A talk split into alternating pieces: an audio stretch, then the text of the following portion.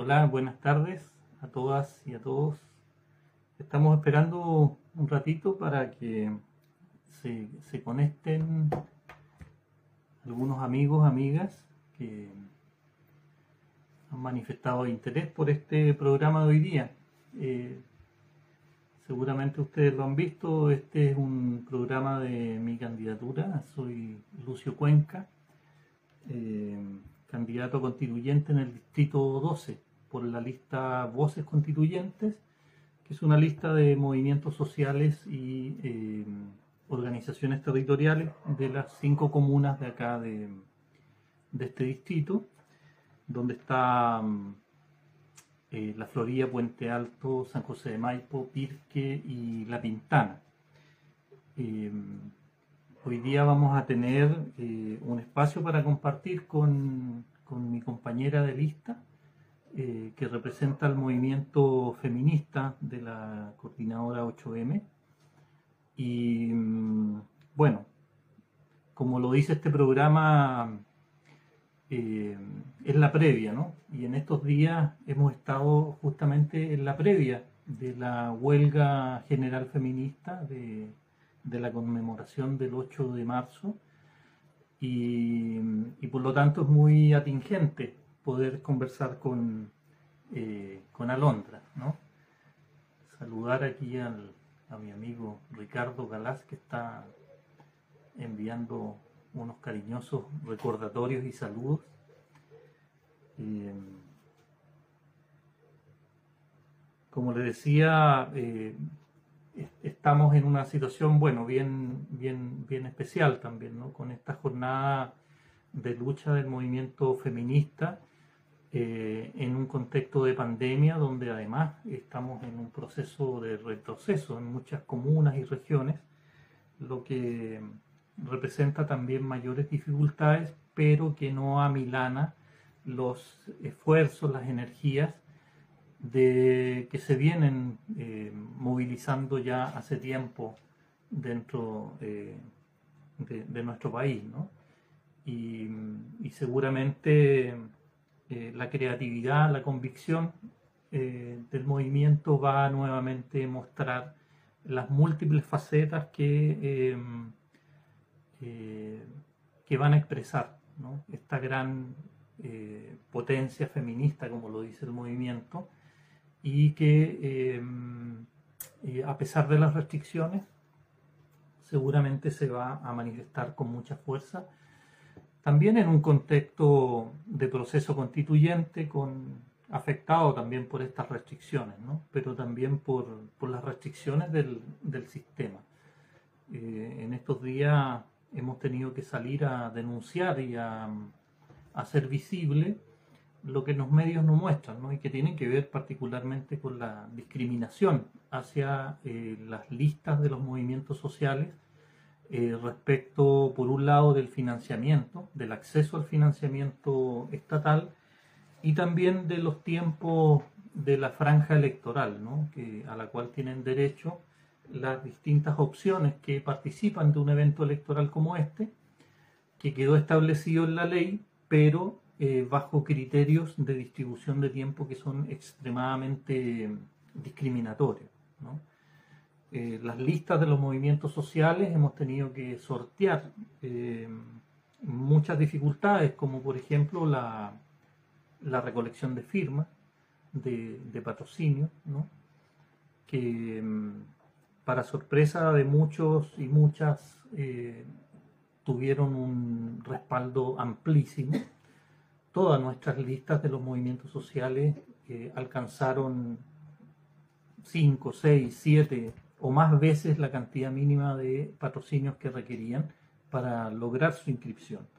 Entonces, obviamente, allí hay un síntoma de que hay una sociedad que está despierta, como dice como dice la revuelta, ¿no? como dice el estallido social desde el 18 de octubre, y que está movilizado, ¿no? y que eh, por lo tanto eh, busca manifestarse también en este proceso institucional a partir de, eh, de tener espacios para autorrepresentarse en la Convención Constitucional y poder efectivamente democratizar eh, la constitución, desmercantilizarla, desprivatizarla y que eh, efectivamente mm, eh, podamos vivir en un país con bases democráticas, con, con una constitución que se haga cargo de las nuevas problemáticas que se han hecho más que visibles en el último tiempo, como por ejemplo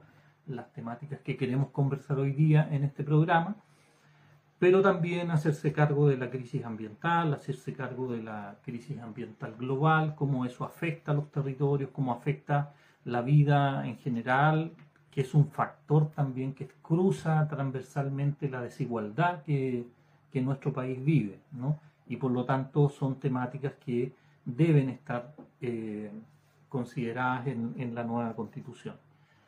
Eh, estamos eh, haciendo una breve reseña eh, eh, mientras se van incorporando algunas personas al, programa. a ver si ya llegó Alondra por ahí para que podamos,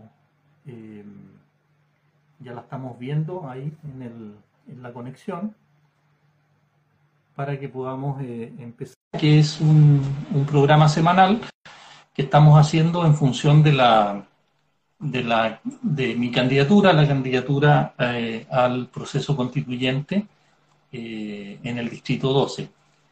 Hola, Alondra, ¿cómo estás? Hola, ¿bien y tú? Bien, qué bueno, te estuve viendo hace un ratito ahí en, un, en una conexión que estabas haciendo. Sí, muy bien. Con Vero, Gago de Argentina y, y con Amapola Varas de Maputo. Sí, muy bien, muy activa. Eh, bueno, nos han tocado días bien, eh, eh, bien movidos ¿no? con esto de la campaña. Le estaba contando un poco a los amigos y amigas que, ya se han conectado que, bueno, que este es un programa que lo hemos levantado especialmente para tener un espacio de intercambio con, con las personas que quieran tener más información y conocernos en las propuestas, en nuestras visiones directamente eh, obviamente la campaña se hace en múltiples maneras, ¿no? Estamos, como todas las candidaturas, eh, a pesar de las restricciones, recorriendo las ferias, haciendo puerta a puerta, eh, bueno, visibilizando nuestras propuestas también en, las redes sociales, en los espacios virtuales. Y también comentaba del, bueno, de las dificultades presupuestarias, que el Estado discriminatoriamente ha tratado a las listas independientes, el tiempo en la televisión, son cosas que, estaba como adelantando del contexto en el que, en el que nos encontramos. Pero también, eh, bueno, le, contaba a nuestros amigos y amigas que esta es una, es, esta candidatura, la lista Voces Constituyentes, es parte de un proceso, ¿no? de un proceso de una asamblea de más de 40 organizaciones del distrito, de las cinco comunas, eh, y Voces Constituyentes es una expresión de eso en función de, eh, de apropiarse y de ser protagonista del proceso constituyente, incluso más allá del proceso electoral. Entonces, y en ese contexto estamos en esta conversa y y también de que, bueno, como le hemos denominado a este programa, la previa constituyente, sin duda hoy día la previa es eh, la huelga general feminista y el 8M. Y por eso, bueno, te agradecemos mucho que, que nos acompañen. No sé si seré yo, pero te escuché más o menos. ¿Lo puedes repetir? Me escuchaste más o menos. Sí, te estaba contando del, de la previa, ¿no? De nuestra previa sí, constituyente. O sea, un... A ver si nos, si nos dan alguna señal, si se está escuchando. Alguien que nos, que nos cuente ahí por el chat si, si están teniendo dificultades. ¿Es la mía o es la de Alondra? O...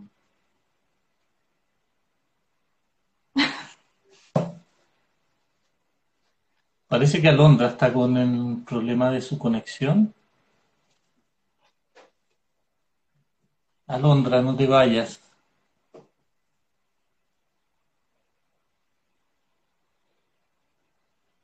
Ricardo Galás dice que se escucha bien. A ver si quizás si Alondra sale y vuelve a entrar, nos ayuda a, a mejorar la conexión. Alondra se pega, dice. escucho muy mal. Voy a salir y volver a entrar. Eso, por favor. Gracias, Alondra. Sí. Bueno, qué lamentable que mm, vamos a, intentar de nuevo con la conexión. Eh, bueno, para nosotros es muy importante, compartimos con Alondra esta alternativa de la lista Voces Constituyentes. Alondra encabeza eh, nuestra lista eh, como representante de la coordinadora feminista 8M. Y en esta lista también les cuento que, bueno, hay representantes de, distintos movimientos, ¿no? Eh, está mi candidatura a partir del movimiento socioambiental, eh, presentada por la Red Metropolitana No Alto Maipo y apoyada por el movimiento por el agua y los territorios. También eh, hay representación de, del movimiento No Más AFP, de, la diversidad sexual, eh, de jóvenes que trabajan con niños, adolescentes en, la zona de Puente Alto, de asambleas territoriales de del, territorio que, son parte de estas nuevas expresiones de organización que surgen en lo previo y durante la revuelta. por lo tanto, es una, es, es una lista muy muy diversa, pero también muy eh, eh, una expresión muy poderosa de lo que ha sido el proceso de los últimos años, bueno, del último año y medio aproximadamente. sin duda, para nosotros, el proceso constituyente que está abierto es producto de la, de la revuelta, ¿no? Eh, si bien la demanda por la Asamblea Constituyente y el proceso constituyente se abre años anteriores, cuando se, se, pone sobre la mesa los movimientos, la ciudadanía, eh, sin duda tiene un punto de inflexión en el 18 de octubre, donde allí además se articulan y concurren las distintas demandas hacia la gran demanda de la Asamblea Constituyente y la nueva Constitución. Estaba un poco comentando, Londra, eh, algunas cosas del contexto de nuestra lista y del proceso, que somos producto también de la revuelta y el estallido social, que, bueno, que, esta lista es, una articulación producto de eso. Eh, ha sido un proceso bien interesante porque ha sido acompañado de todo una, un proceso de deliberación de las organizaciones, en una asamblea que se crea eh, y que también, bueno, eh, eh, articula esta lista ¿no? con estas representaciones.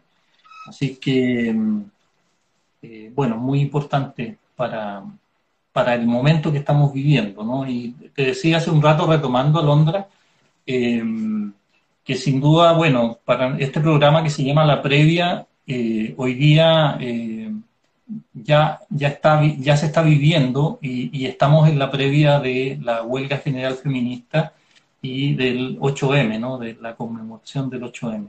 Así que te agradecemos mucho que nos, que, que nos compartas tu tiempo y tus visiones en esta conversación que, que hemos pensado hacer contigo. Yo quería, bueno, presentarte, ¿no? Eh, así muy brevemente, quizás tú misma pudieras ampliar luego la, presentación. Alondra es psicóloga de la Universidad Católica, psicóloga clínica, y ha sido una gestora de la, del movimiento de la coordinadora feminista 8M, ha sido su vocera por, por un tiempo y en este momento, bueno, está en representación de la, de la coordinadora feminista 8M en esta candidatura, ¿no? que ha sido definida por la, por la candidatura eh, de la, del movimiento feminista. Eh, muchas gracias por, por, acompañarnos hoy día, Alondra. Si quieres, no sé, agregar algún otro antecedente, yo, yo quería partir eh, pidiéndote quizás quisieras un comentario. Mira, eh, ayer circuló mucho una, noticia, ¿no? que puede ser, tiene como distintas lecturas, pero yo creo que en el caso del, contexto de la huelga y, el 8 de marzo, eh, quizás ahí tú nos puedes comentar cómo te, cómo te llega, digamos, esa, esa noticia.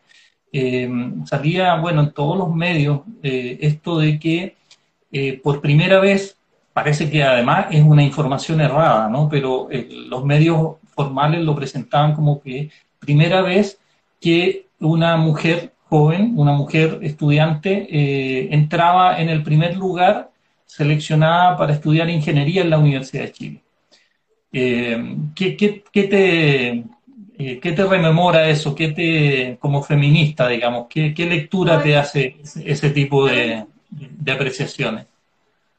Lamento mucho tener tantas dificultades de conexión porque una vez más me perdí la pregunta. ¿Es primera vez que qué? Primera vez que eh, una mujer, una estudiante, sacaba el puntaje más alto para, para entrar a ingeniería de la Universidad de Chile.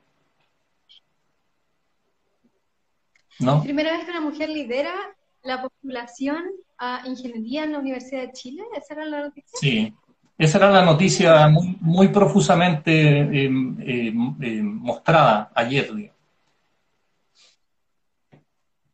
Mira, escucha, te escucho más o menos, pero, pero voy a tratar de contestar, me dicen ustedes si se escucha. no tenía idea de la, de la noticia. Eh, de que entonces sería primera vez que una mujer obtiene un puntaje tal como para liderar este proceso de postulación. Eso es lo que fue noticia. Para estar seleccionada en la Facultad de Ingeniería de la Universidad de Chile, que obviamente es un, feudo del patriarcado y de la masculinidad en toda su expresión, digamos. Mm. Bueno, yo no sé si será cierto o no eso, pero si en cualquier caso, a mí me parece que hay, hay efectos eh, inmediatos o relativamente inmediatos de, estar viviendo en un contexto de, enormes movilizaciones feministas de masa. Eh, hay sectores que, mm, que, se regodean un montón, sectores que odian a las mujeres, ¿no? Eh, y que se regodean un montón eh, planteando cosas horrorosas, ¿no? Como ustedes se movilizan y la siguen matando, o incluso que el movimiento feminista provoca más eh, odio ¿no? en, los, hombres eh, de lo que permite cambiar efectivamente la vida.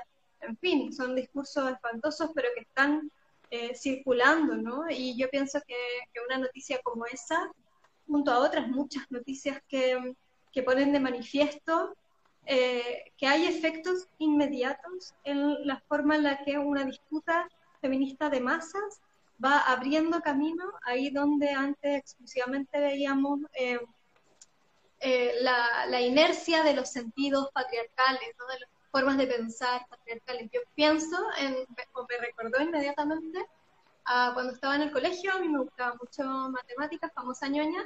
Mi papá es profesor de matemática de, de liceo eh, y desde muy chiquitita él me, enseñó mucha matemática y nunca me hizo sentir que eso fuese algo ajeno a mí. Eh, pero en el colegio recuerdo muy, muy nítidamente, porque es una de las rabias profundas que a una le, la tornan feminista también, yo creo, eh, que un profesor de matemática era el momento de poder enseñar como un contenido adicional ¿no? las demostraciones, demostrar eh, afirmaciones matemáticas, que es algo que no suele enseñarse en, la enseñanza media y que es un aprendizaje adicional. Y recuerdo patentemente a ese profesor, eh, yo me sentaba con mi mejor amigo, diciendo, bueno, le voy a explicar aquí al compañero porque tú eres mujer y esto no te sirve y no lo vas a entender. Eh, eso es un momento inolvidable de mi formación, es parte del currículum oculto, eh, que por supuesto que nadie nos enseña directamente, ni es parte del currículum del Mineduc, que las mujeres no servimos para las matemáticas o que no servimos para la filosofía o que no podemos estar eh, dedicadas a la historia, ¿no? De que son todos campos de saber de los que somos excluidas, pero son esas prácticas eh, las que de manera superficial o de manera eh, no planificada centralmente, de todas maneras instalan el patriarcado y eh, instalan también esas posibilidades de soñar con lo que uno puede ser, con lo que uno quiere hacer, con lo que uno es capaz de hacer. así que me parece que de ser cierto es, un, es un efecto de interpelando en dos partes. Sí, sin duda, bueno. Me veo súper cortado, entonces no sé si me escuchaste, pero eso sería sí, mi opinión. Se, está escuchando. A, veces se corta un poquito, pero se está escuchando, así que se entendió todo lo que, lo que dijiste. Eh, sí, bueno, el, este tipo, sorprende a veces este tipo de noticias, ¿no? Que, que sean noticias, estas cosas que de alguna manera nos muestran el, el, el diagnóstico de la de las desigualdades y de las discriminaciones. Bueno, una tarea todavía muy importante de superar. Yendo más al, a nuestros temas, tanto del proceso constituyente como eh, el, papel que ha tenido hasta ahora el movimiento feminista. ¿no? Queríamos un poco plantearte y pedirte algunas reflexiones. Eh, sin duda, eh, el movimiento feminista ha sido un, quizás eh, ha sido muy importante en, el, en, la revuelta y en el proceso de los últimos años. Y, de alguna manera, ¿cómo, eh, considerando eso, cómo caracterizarías tú, cuál es el estado en el que está la lucha feminista en, en esta etapa? Después de estos, de estos años de, de una irrupción muy importante y de, ser un componente tan, tan, tan relevante en, este proceso, considerando, bueno, la misma revuelta, pero también la pandemia, eh, cruzado por este proceso constituyente, en el marco de una serie de, otros procesos electorales, digamos, ¿cómo, cómo, eh, ¿Cómo podrías caracterizar tú el momento que está viviendo el, movimiento feminista en, este, en esta etapa? De, su, de sus prioridades, de sus estrategias.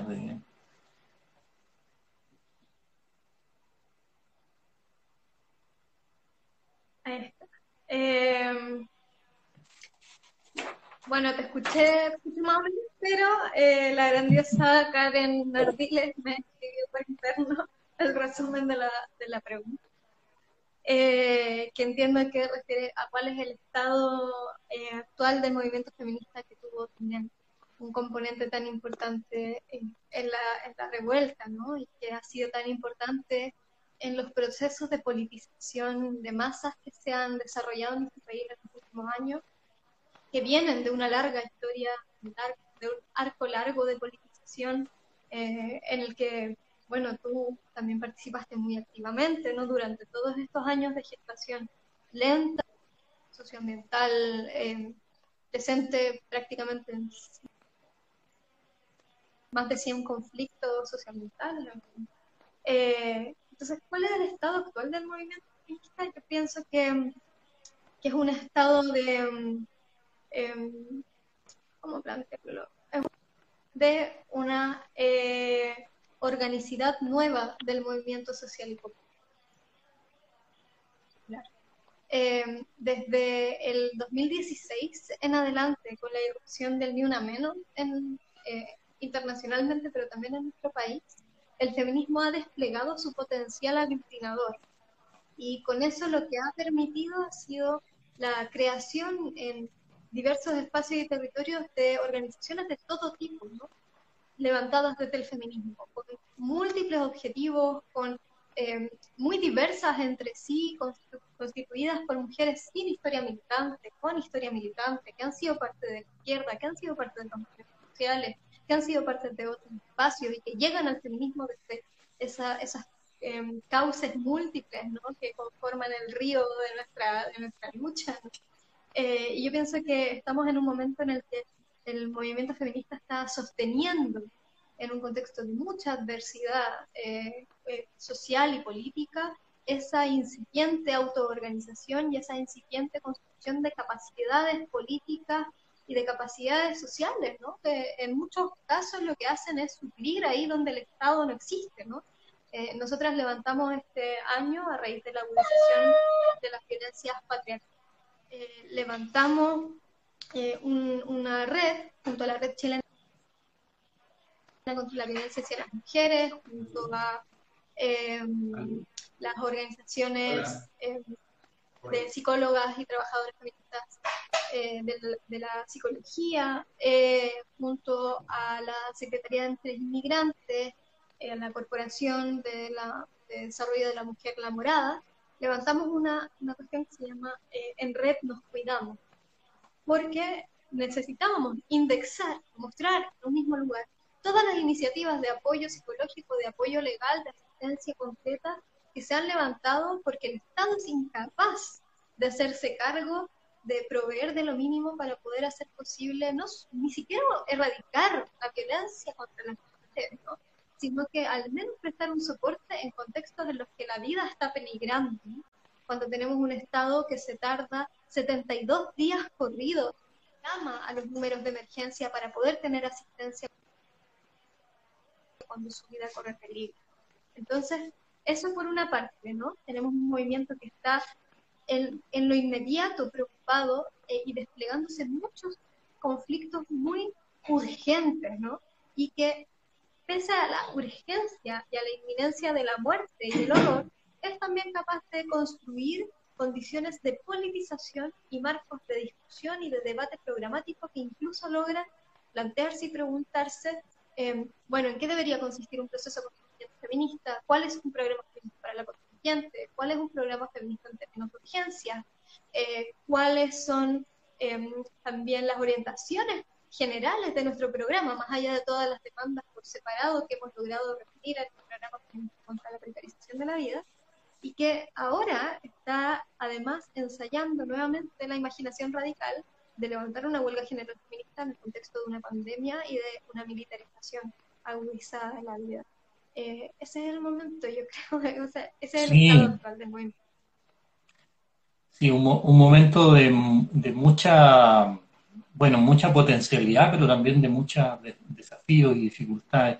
Oye, Alondra, eh, bueno, sin duda, el, eh, este proceso de, la Convención Constitucional y este camino que, en general en los movimientos ha causado mucho debate, ¿no? Eh, en, todos los movimientos yo creo que, que, ha cruzado y cruzó muchos meses respecto a cómo involucrarse, si involucrarse o no involucrarse, con, primero con el plebiscito, ahora con, con, estas elecciones de, a la convención. Eh, ¿cómo, ¿cómo, ha sido e, ese proceso de reflexión, que, ha tenido el movimiento feminista que, llega a tomar esta decisión de participar en el proceso eh, autorrepresentándose, digamos. Y con esta alternativa de movimientos sociales y de eh, opciones independientes. ¿Qué, ¿Qué, significado tiene y cómo ha sido ese proceso para, para la coordinadora 8M en este caso? lo digo, te lo, Sí, creo que es importante que nos, creo que es importante que nos podamos transmitir esas experiencias, ¿no? De, cómo han sido esta, estos procesos. Sí, sí, nosotras, bueno, sostuvimos una discusión larguísima, ¿no? Eh, que se extendió además durante varios, varios meses. Eh, las primeras discusiones las tuvimos luego del acuerdo por la paz social y la nueva que nosotros salimos a denunciar y a rechazar, como gran parte de los movimientos sociales en ese plano, hubo mucho acuerdo, ¿no? Ah, incluso nosotros en ese momento estábamos en unidad social, un espacio en el que em, teníamos mucha disputa y mucha tensión con otros movimientos sociales, con la forma en la que se pensaba eh, la revuelta y qué era lo que había que levantar, ¿no? Pero en ese momento hubo un acuerdo transversal, prácticamente unánime, de salir a rechazar el acuerdo por la paz social y la nueva constitución, a rechazar este acuerdo de impunidad para el gobierno de Sebastián Piñera, que lo que iba a hacer es efectivamente lo que hizo, sentar las bases para que se siguiera desplegando una política de terrorismo de Estado y de represión eh, sin, sin ningún tipo de freno de la movilización.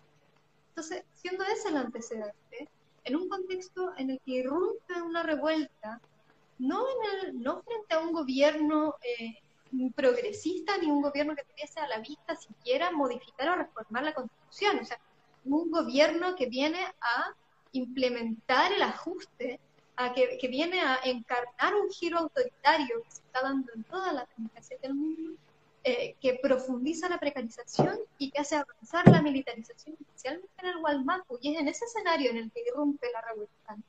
Eh, y le arranca a la clase política y le arranca al régimen esta posibilidad contradictoria de iniciar una discusión política que nos tratan de decir que va a ser simplemente la redacción de una nueva constitución y que los sectores organizados estamos eh, planteándonos como un proceso constituyente de los pueblos, de nosotras y de nosotros mismos, y que eh, decimos, bueno, no nos van a venir a decir de qué se va a tratar esto.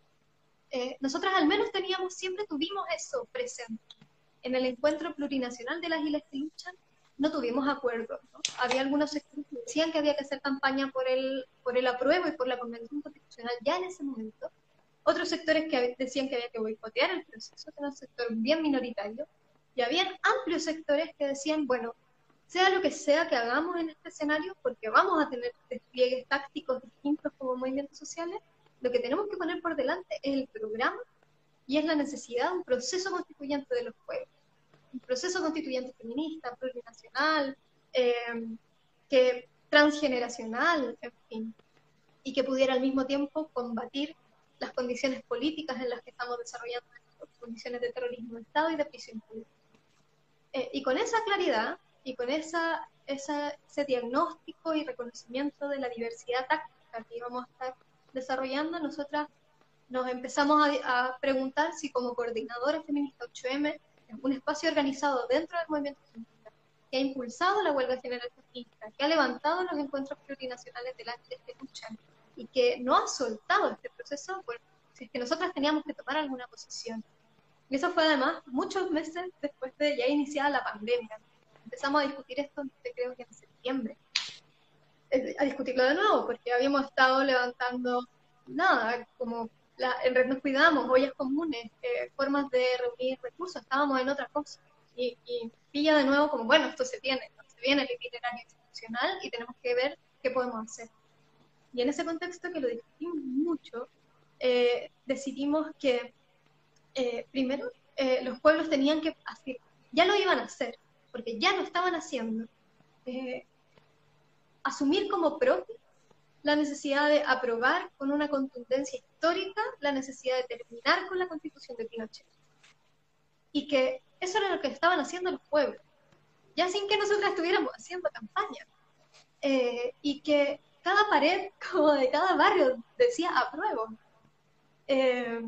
y y eso ya estaba ocurriendo. Nosotras llamamos a ser parte de esa voz que afirmara la contundencia del golpe que había que aceptar a los sectores que estaban organizados en torno al rechazo, porque esto también iba a significar un, golpe de moral a una revuelta que todavía estaba abierta, pero a un pueblo y a unos pueblos que estábamos viviéndola con mucho sufrimiento, que es lo que nos trajo la pandemia y lo que nos trajo la militarización y, la represión y la presión política.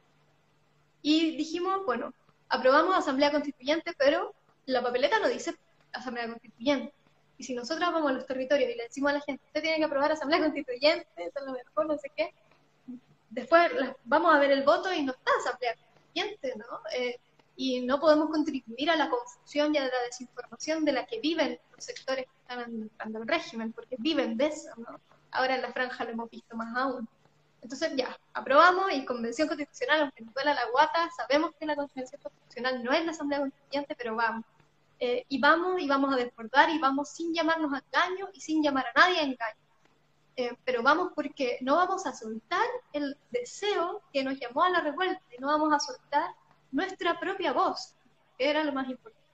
Y luego de afirmar eso, que no íbamos a soltar nuestra propia voz, ni lo que habíamos construido estos años, nos preguntamos, bueno, ¿y quién va a aportar esa voz? ¿Quién va a llevar la voz de los movimientos sociales y del movimiento feminista? Y del programa de la huelga general feminista en este contexto. miramos alrededor y pensamos, bueno, es nuestra tarea, ¿no? Corresponde. La Coordinadora Feminista 8M es un espacio que ha, eh, que ha logrado eh, construir organización social feminista amplia, que ha logrado seguir ampliando su existencia, que ha logrado seguir sosteniendo este proceso político y que además tiene una responsabilidad porque es la organización con mayor visibilidad en nuestro país dentro del movimiento feminista. Eso se debe al lugar eh, en el que alojamos este proceso, ¿no? que tiene que ver con el 8 de marzo, tiene que ver con el Día Internacional de las Trabajadoras y tiene que ver con la huelga, en medio de un ciclo mundial de movilización. Dijimos, un montón de vecinas y vecinos organizados, montón de pequeñas organizaciones sociales, un eh, incipientes espacios de deliberación política popular van a querer ir, van a querer disputar. Y nosotras tenemos la responsabilidad de ponernos a disposición de esa disputa, porque tenemos muchas posibilidades de fortalecerla y de potenciarla. fue efectivamente así. En el caso de nuestra lista, eh, el hecho de que nosotras nos hubiésemos comprometido con este proceso también permitió reunir los patrocinios con, con, mucha holgura, ¿no? Permitió presentarnos a este momento con esa potencia.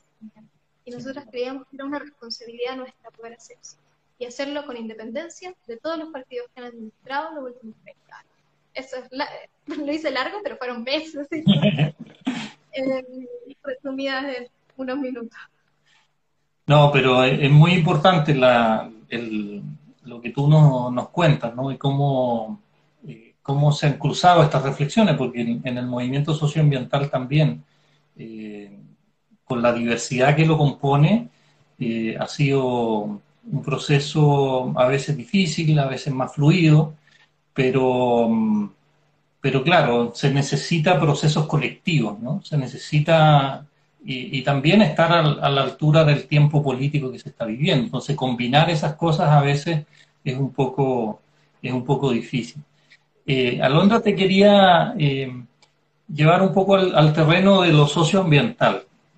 Eh, bueno, tú sabes, en mi caso yo tengo una larga experiencia en conflictos socioambientales y, y bueno, en esa experiencia de trabajar y acompañar procesos comunitarios, eh, ya nosotros veníamos observándose varios años atrás que, eh, bueno, primero que hay impactos diferenciados, ¿no? Dentro, a nivel del impacto ambiental, ya sea de contaminación o de deterioro de la calidad de vida o de impacto psicoambiental, por ejemplo. Y, mm, eh, pero también en medio de los conflictos nosotros observábamos que eh, los roles de las mujeres en los procesos tendían a ser distintos. ¿no? Si bien por un lado eh, las mujeres eran liderazgos que se pretendía invisibilizar o no se reconocía como interlocutoras a veces cuando estaban en desarrollo estos procesos, eh, sí, sí tenían un rol muy importante cuando se tomaban decisiones que pudieran ser trascendentes para los procesos. ¿no? Por ejemplo, nos tocó en muchos casos ver eh, que las dirigencias masculinas tendían a la negociación y a la interlocución con la autoridad y a veces se olvidaban un poco del, problema de fondo, ¿no? Cómo se estaba afectando la vida de la comunidad. Y las mujeres golpeaban la mesa y eh, establecían medidas, digamos, correctivas a esa, a esa, a veces es, la tendencia del, poder o de la figuración, ¿no? Eh, y en ese camino, bueno, hemos hecho eh, eh, experiencia y, y, también muy buenas alianzas con las organizaciones de mujeres al interior de estos procesos, ¿no? Porque desde el ambientalismo, desde el ecologismo, como que se, hace una, conexión ahí, ¿no? Con, lo que está en el fondo en, disputa, en, peligro. ¿qué, mm, ¿Qué aporte has visto tú desde eh, este feminismo que viene de las luchas socioambientales y territoriales al conjunto del movimiento eh, feminista? ¿no? Eh, qué, elementos concurren desde estas luchas socioambientales feministas hacia este abanico de, feminismos que se articulan en, este proceso. Qué, maravilloso. El primero como el antecedente, que lo hemos conversado en varias ocasiones con las compañeras y a mí me parece que es un levantamiento de información bien notable, como ver justamente esa diferencia en los roles eh, y poder también comprender cómo no se trata de, de, diferencias esenciales, ¿no? porque las mujeres tengamos una relación distinta con la vida en general, sino que tiene que ver con los trabajos que realizamos y cómo esos trabajos a los que nos ha relegado también la forma de organizar la vida patriarcal, neoliberal, em, que son lugares de mucha precariedad y de mucha explotación, son al mismo tiempo posiciones de mucha potencia, ¿no? Eh, potencia eh, para resistir también el avance de estos, em, de, estos procesos de, precarización de la vida. Em, en ese sentido, me parece que es un antecedente notable. Eh, y yo pienso que mm, ahí hay una de las dimensiones que más genera eh, también resistencia en mucha gente, ¿no? Yo en el día del cambio de las estaciones de metro estuve en el metro eh, Bellavista La Florida y después estuve en Vicente Valdés, que lo cambiamos por el primero Ríos Libres. Eso decía Ríos Libres, decíamos el 8, o sea, como empezaba del 8M y de la huelga general feminista del Día Internacional de las Mujeres Trabajadoras. Y harta gente se enojó mucho porque esa fuese una demanda de, de, la huelga general feminista y nos preguntaban por qué los ríos libres, qué tienen que ver con nosotras. Que eso es una cuestión del conjunto de la humanidad y el feminismo no es un humanismo, eso lo tenemos súper claro, ¿no? Eh, sino que tiene que ver con las mujeres, yo pienso con las mujeres, las disidencias, las niñas, las niñas. Eh, y, yo pienso que ahí hay dos grandes aportes históricos que esta eh, confluencia entre las luchas socioambientales y las históricas luchas feministas han hecho para el conjunto del movimiento. Una es el énfasis que, producto de del carácter histórico que han tomado los conflictos socioambientales, han podido hacer las compañeras, que es el énfasis plurinacional. Fue en un preencuentro, eh, o sea, un preencuentro para el encuentro en ese momento nacional de mujeres que luchan, eh, que las compañeras, eh, desde las luchas socioambientales, nos llamaron a cambiar el, nombre ¿no? del encuentro. Nos dijeron, no puede ser un encuentro nacional, tiene que ser un encuentro plurinacional. Eh, y escribieron una carta abierta que levantaron, cambiamos el nombre al día siguiente, una cosa así, ¿no? Porque era tan cierta la, la interpelación y era tan difícil de mirar desde un lugar que fuese ajeno a esos conflictos históricos específicos donde la plurinacionalidad ha sido instalada como un ineludible, como un ineludible para el reconocimiento de nosotras mismas. Yo creo que el otro gran aporte eh, de, de, las compañeras que activan desde el feminismo socioambiental es em, justamente como esta, esta idea muy, muy eh, material de la vida, ¿no? Es decir, eh, cuando nosotras decimos, em, ponemos al centro nuestras vidas como mujeres y disidencias, estamos dando un paso en la concretización de la idea de la vida. Pero cuando estamos diciendo, eh, ponemos al centro esas vidas nuestras como vidas que son vidas en común, vidas en el seno de una eh, naturaleza que no es algo distinto de nosotras, sino en el medio de las cuales nosotras podemos existir, que son las condiciones mismas de nuestra existencia.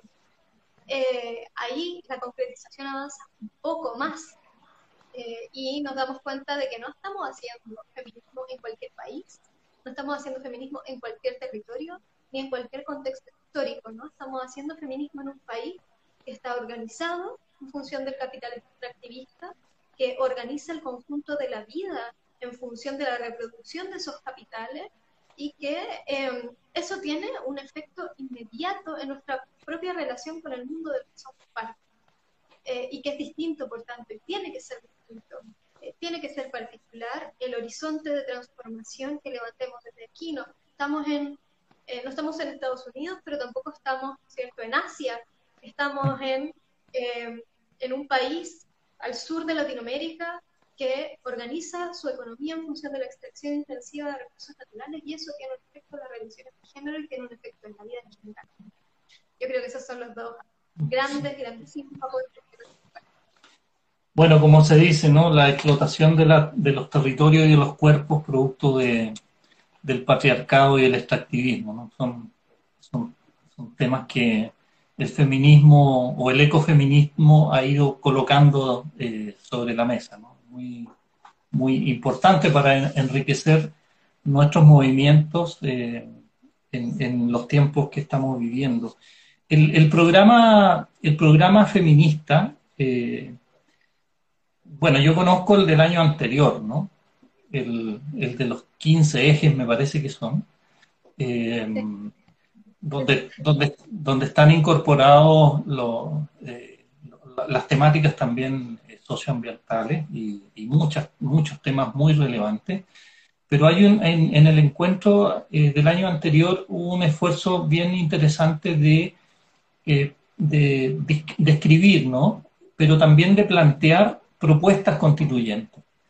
Y eso, mm, bueno, sería largo enumerar acá, ¿no? Cada uno de ellos, pero sin duda, bueno, allí concurren los temas más propiamente feministas, digamos, de la tradición histórica y, el, y una amplia gama de, eh, otras eh, visiones y demandas. Eh, yo te quería preguntar, sin duda, cada una de esas propuestas debe estar en el debate constituyente que estamos atravesando. ¿no? ¿Cómo ustedes han pensado? Porque ah, lo que nos pasa desde los movimientos es que queremos plasmar ciertas cosas en la Constitución, pero siempre surge la duda de si eso efectivamente luego se va a implementar o cómo incorporamos una medida en la misma Constitución que haga que esas cosas se implementen, se modifique la institucionalidad, se asegure el financiamiento, no sé. ¿Cómo tienen pensado ustedes combinar esa rica propuesta de, eh, del programa feminista contra la precarización de la vida, así le, he escuchado que se le denomina, eh, con eh, vincular, digamos, hacer, no sé cómo decirlo, autoejecutable, vinculante o ¿Cómo se, han, han hecho algunos planteamientos en esa dirección, de asegurar?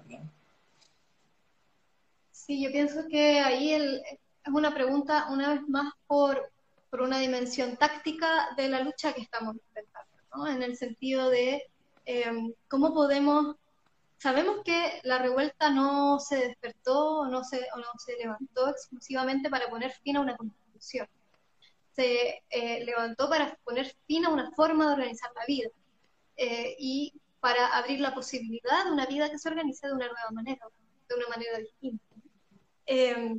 Entonces la pregunta que tú haces es súper pertinente a esa diferencia, ¿no? Que no estamos peleando por un nuevo texto, ¿qué es lo que nos ofrecen? Porque nos ofrecen una convención constitucional para escribir una nueva constitución, em, sin que tenga un carácter soberano, sin que tenga un carácter Em, constituyente propiamente tal, por algo se convención constitucional.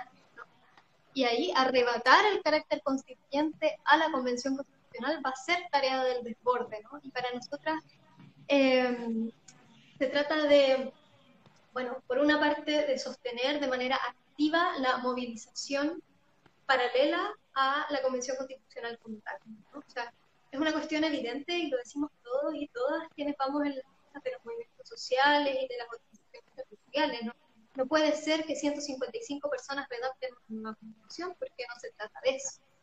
Eh, de lo que se trata es justamente de, eh, en ese escenario de disputa abierto que no pudieron sino entregar, poder eh, desbordar con la fuerza social que efectivamente, efectivamente está ahí latente todavía, eso nosotros estamos convencidas de eso. Si no hubiera pandemia estaríamos todos en las plazas todo el día discutiendo, pintando, saliendo a movilizar, ¿no? Eh, porque ese deseo sigue estando ahí. Entonces, una de, esas, de las cuestiones es ese primer elemento. Que tenemos que estar atentas y atentos de manera social, transversal, amplia a todo el proceso de discusión constitucional. Eh, y yo pienso que ahí te, puedo dar una opinión personal porque nosotras no tenemos eh, necesariamente una respuesta sobre cómo se traduce la dimensión de urgencias del programa feminista contra la precarización de la vida con la redacción de la nueva constitución. Pero lo que yo pienso es que va a ser sumamente necesario poder discutir algunas disposiciones transitorias eh, que podamos impulsar desde los movimientos sociales en la mayor unidad posible, que puedan desde ya forzar a este Estado, que va a hacer todo lo posible por conservar su carácter eh, inalterado, forzarlo a tomar algunas medidas, algunas medidas inmediatas. Yo pienso que ahí hay algunas que tienen que ver con las zonas de sacrificio. Pienso que hay otras que tienen que ver con el endeudamiento por la salud y por la educación. Pienso que hay otras que tienen que ver con el sistema de pensiones y, por supuesto, también con garantizar una vida libre de violencia contra las mujeres y, contra y también contra la infancia, ¿no? Eh, y poder también tener algunas disposiciones transitorias para hacernos cargo de la reparación de derechos humanos a gran escala que vamos a tener que iniciar en este proceso.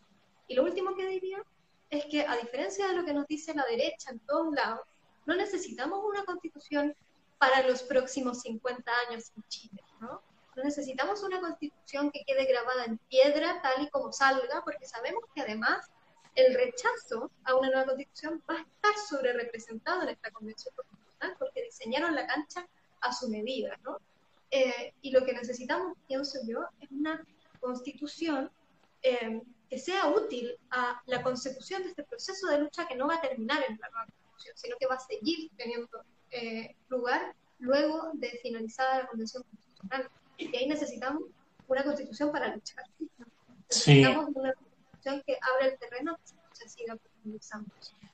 Y como que se empieza a repetir eso, ¿no? Que, que, esta constitución para los próximos 30 años y en realidad eh, lo que debe establecer la constitución es que si la soberanía de los pueblos de este país en cinco años más quieren modificar o cambiar o tener una nueva constitución, debe estar garantizada la manera de hacerla, ¿no?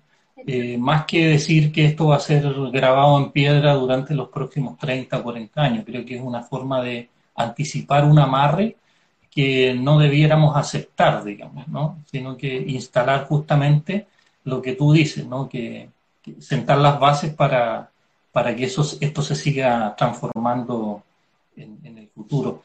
Eh, Alondra, el, eh, bueno, ya lo comentaba, el movimiento ha sido, irrumpe con mucha fuerza, sobre todo en los últimos años, si bien esta es una lucha histórica. Eh, eh ¿Cómo, em, para usar los últimos minutos en función de la huelga y este 8 de marzo, que, creo que es, lo más relevante en estos días, ¿cómo se articula em, este programa del debate constituyente con la huelga como, como eje central de la estrategia del movimiento feminista? Creo que, em, o sea, sin duda están eh, eh, cruzados, ¿no? En, este momento, proceso constituyente, huelga, el estado de, la demanda eh, de los feminismos en, este momento en Chile. ¿Cómo, se, cómo, la, la, estás viendo en, esa línea? la, huelga y su estado eh, en, este contexto. Sí, em, bueno, voy a decir cómo no lo veo primero y después que ver. Em, porque el año pasado, en las puertas de la preparación de la huelga del 8M, teníamos la discusión sobre si, por ejemplo, la paridad tenía que ser una consigna de la huelga general feminista. Em, y dijimos que no, que no tenía que ser una huelga general feminista. Eh, sino que tenía que ser instalada como un efecto del carácter ineludible de nuestra existencia política como fuerza social. Em, y en este sentido, para nosotras era muy importante y es muy importante no soltar la huelga como un proceso de construcción de una fuerza social autónoma, que no se desarrolla con el propósito de intervenir en la institucionalidad, sino que se desarrolla con el propósito de gestar la potencia y la capacidad de efectivamente desplegar un proceso de transformación de la vida. Eh, y en ese sentido, la relación entre proceso constitucional y huelga es precisamente que la huelga vuelve a reponer una vez más en un escenario en el que podríamos tender a pensar que de lo que se trata es escribir una nueva constitución, eh, que de lo que se trata es de luchar en la calle, que de lo que se trata es de levantar organización, que de lo que se trata es de articular, eh, y que esas son las condiciones, de lo que se trata de luchar contra el terrorismo de Estado y contra la violencia patriarcal, y que esas son las condiciones, como dice el, y que esas son las condiciones para que eh, podamos hacer cualquier cosa en el contexto del proceso constitucional. Si no tenemos fuerza social, si no tenemos potencia social, no vamos a poder eh, escribir eh, una constitución que en alguna medida al menos nos permita seguir avanzando. Sin duda. O sea, la huelga, con, la huelga como una perspectiva más de la lucha histórica también, ¿no? Y no solo de la, de la situación puntual del, del proceso constituyente. Sí. Tiene una dimensión para nosotros. Sí. Oye, una última cosa para no abusar del tiempo eh, tuyo y de, lo que nos están escuchando. Eh, para, para, cerrar esta, esta conversa que ha sido muy ilustrativa para, creo, para, para todos nosotros y nosotras, eh, el, bueno, de alguna manera el, el, el 8 de marzo ha sido o, se ha intentado capturar por parte del mercado y del patriarcado, ¿no? Eh, por distintas modalidades. ¿no? voy a detallar eso, yo creo que eh, más o menos todos no, sabemos de qué estamos hablando, pero también de eh, la expresión misma del 8 de marzo, ¿no? como una, una gran gesta del feminismo, de las mujeres, ¿qué mensaje le enviarías tú? ¿Qué, es lo que nos, nos, nos, eh, nos encomiendas o no, nos, nos transmites a, los hombres para este 8 de marzo y en este contexto de, de, esta movilización en las condiciones actuales? voy a referirme a las dos cosas. La primera es que no tiene que sorprendernos que el mercado trate de vendernos feminismo, ¿no? Eh, así como podemos recordar que el 8 de marzo hace 5 o 6 años era una fecha en la que nos regalaban flores y nos felicitaban, Y ahora saben que se viene la huelga y que es un día de protesta, y bueno, ese carácter cambió irreversiblemente, pero el mercado no ha cambiado, ¿no? Si antes nos vendía flores, ahora nos vende poleras que dicen eh, feminismo, ¿no? son, muy, muy, muy eh, creativos, ¿no? Y capaces de desplegar una gran flexibilidad en ese sentido. Parte del mercado también. Eh, respecto de los hombres, nosotras en Chile levantamos un proceso que es de huelga general feminista. Eso quiere decir que es una huelga general. Llamamos a toda la sociedad a movilizarse ese día, pero a movilizarse de maneras diferenciadas. A los hombres cisgénero los llamamos eh, a tomar un rol de soporte y de apoyo a la movilización y en ese sentido a tomar todas las tareas que sean necesarias y que estén a su disposición para garantizar la participación de la mayor cantidad de compañeras posibles en el proceso de la huelga. Ese es el llamado. Eh, no es el llamado a quedarse en la casa, ni a encerrarse, ni a quedarse callado, ojalá quedarse callado sería así, pero eh, sí a eh, ponerse detrás del programa feminista contra la organización de la vida y a levantarse organizadamente, tal y como lo vamos a hacer nosotros, para hacer posible la huelga general desde sus posibilidades, ¿no? Y por ejemplo, si eres un hombre cisgénero y tienes amigas, y tus amigas tienen hijos o hijas, bueno, cuídalos ese día, ¿no?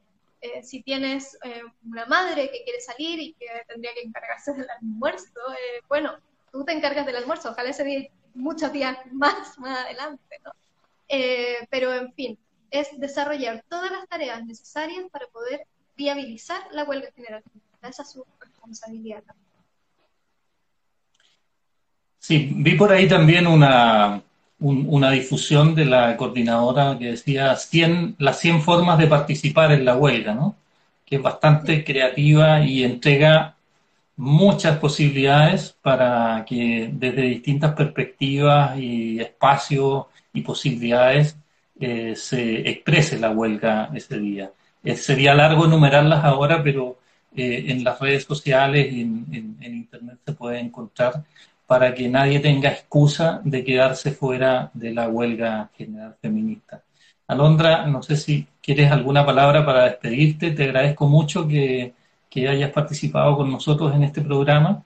Es muy significativo, además porque somos compañeros de lista en, en este desafío de voces constituyentes de la Asamblea del Distrito de las más de 40 organizaciones que la sostienen. Y, bueno, en, ese sentido agradecer tu generosidad por, por darnos este tiempo. No sé si quieres cerrar con alguna eh, despedida. Sí, o sea, primero quería darte las gracias por la invitación. Ya te lo he dicho, pero igual que lo sepan los demás, me siento muy orgullosa y muy honrada de poder compartir lista contigo, Lucio, y con ustedes como eh, Movimiento por el Agua en los Territorios, ¿no? por el trabajo que han hecho. Eh, me parece que es expresivo de un gran avance histórico de los movimientos sociales, que podamos hacer todo esfuerzo de unidad política. Así que muchas gracias y a las compañeras y compañeros que nos están eh, escuchando, nos vemos en la calle el 8 de marzo, la huelga. Sí, a cada cual a ocupar su lugar de acuerdo al, rol histórico que se debe cumplir en este tiempo. Muchas gracias, Alondra. Encantado de tenerte en, esta, en este programa. Que estés muy bien. Gracias, gracias, gracias. Realmente.